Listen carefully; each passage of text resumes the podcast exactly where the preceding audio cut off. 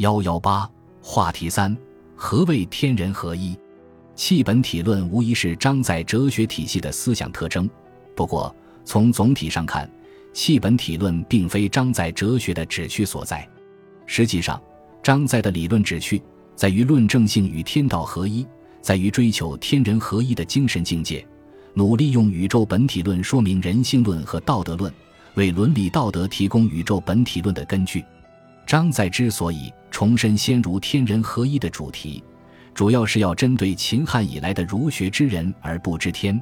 求为贤人而不求为圣人之偏颇而发，为解决天人道性合一的问题，张载既没有像李敖那样圆佛入儒，也没有像周敦颐那样圆道入儒，而是采取了地道的圆儒方式，重新回归《论语》《孟子》《中庸》《易传》等儒家典籍，为建立天人合一的儒学新体系进行了艰苦的理论探索。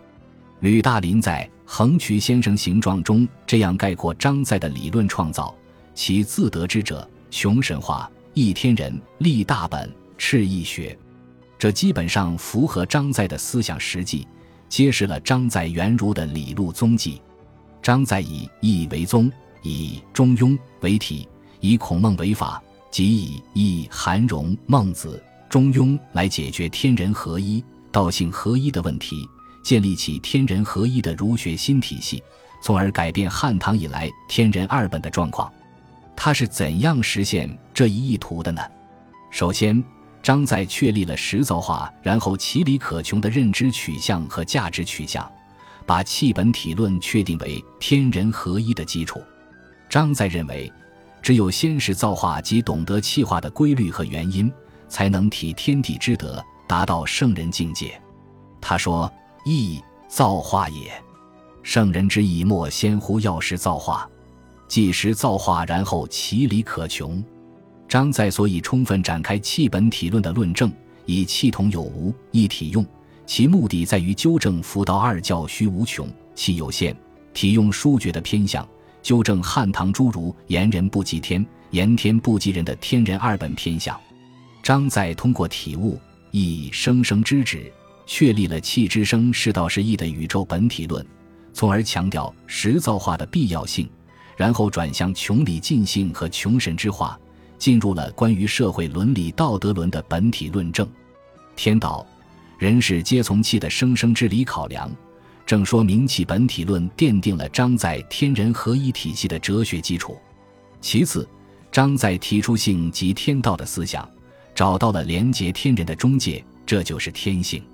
张载把天性与易中的生生、气化、流行等观念结合起来，把天解释为太虚即气，于是天性也就是气之本性，合虚与气有性之名。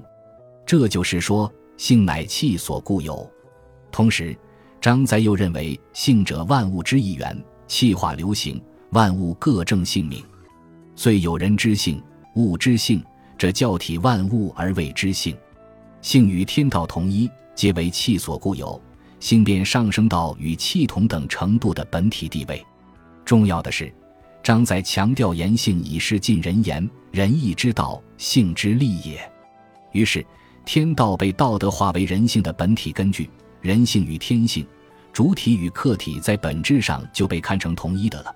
于是，道德伦理也被说成人性中应有之事。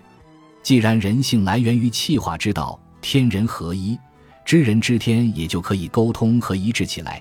天道即性也，故思知人者，不可不知天。能知天，思能知人矣。知天之人，与穷理尽性以至于命同义。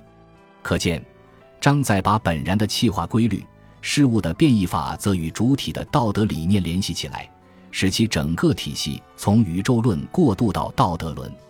这是理解张载哲学的关键。由此出发。张载明确提出天人合一的命题。他说：“儒者则因明至诚，因诚至明，故天人合一。”在中国哲学史上，天人合一观念固然早已有之，但最明确提出天人合一命题的，则是张载。在天人关系上，张载虽然不主张将天人混为一谈，说过人不可以混天一类的话，但他仍相信圣人与天道相通。相信圣人体天地之德，主张把天道和人事一滚论之。他说：“天人不须强分，一言天道，则与人事一滚论之；若分别，则只是薄乎云耳。自然人谋合，盖一体也。人谋之所精化，亦莫非天理。”这样，张载就逻辑地把天道归于人世，主张得天而未失遣人。从而在理论上克服了如朱熹所批评的秦汉以来“儒者言天者疑人和与人者不及天”之大弊。在此，张载的理论归宿和最高境界是穷神之化，与天为一。他确立了根据，找到了中介。那么，人们如何在道德实践中实现天人合一、道性合一呢？张载设计的认知过程和价值实现过程是：实造化穷理尽性穷神之化。实造化即认识和把握气化过程和规律，形成穷尽物理的哲学实度。由此出发，张载没有从穷理走向实证科学和理性认知，而是转向追求性理的道德实践，强调究理尽性，言性已是尽人言也。最终目的就是达到穷神之化，即人与神化合一的境界，以及天人合一、物我一体的境界。这是张载追求的最高境界。也就是被程朱所推崇备至的西明境界，与此相联系，张载也发挥了“中庸自成名谓之性，自名成谓之教，成则名矣，名则成矣”的思想，主张因名至诚，因诚至名，故天人合一。他认为成名互补才能达到天人合一。但是，如果联系上述从实造化。穷理尽性到穷神之化的价值目标和道德理想的实现过程来看，张载实际上是主张由民而成的。他在《张子语录下》中也说：“须知自成名与自名成者有异。自成名者，先尽性以至于穷理也；为先自其性理会来以至穷理。自明成者，先穷理以至于尽性也；为先从学问理会以推达于天性也。”某自是以仲尼为学而知者，某今亦窃息于明成，所以绵绵安于不退。自明成即先穷理而后尽性，这种说法实际上把孟子尽心知性、知天即从知人到知天的思路颠倒过来了，主张能知天，思能知人，认识天道，方可尽人之性。这说明张载哲学的重点和理论归宿是尽性而非穷理。是穷神之化，而不仅仅是实造化。他最终仍把本体论、认识论归于道德论，从认识论走向心性论，从真理论走向价值论。张载的这种思想特点，规定了此后理学发展的基本思维取向，影响了理学发展的基本方向和特征，并在总体上影响了中华民族精神价值维度的发展。它以天人合一的价值架构支撑起内涵风韵的儒学务实精神，扭转了佛道二教寻空道虚体无的价值取向，重新确立了儒学在中国人精神世界中的主导地位。二零零六年第一期。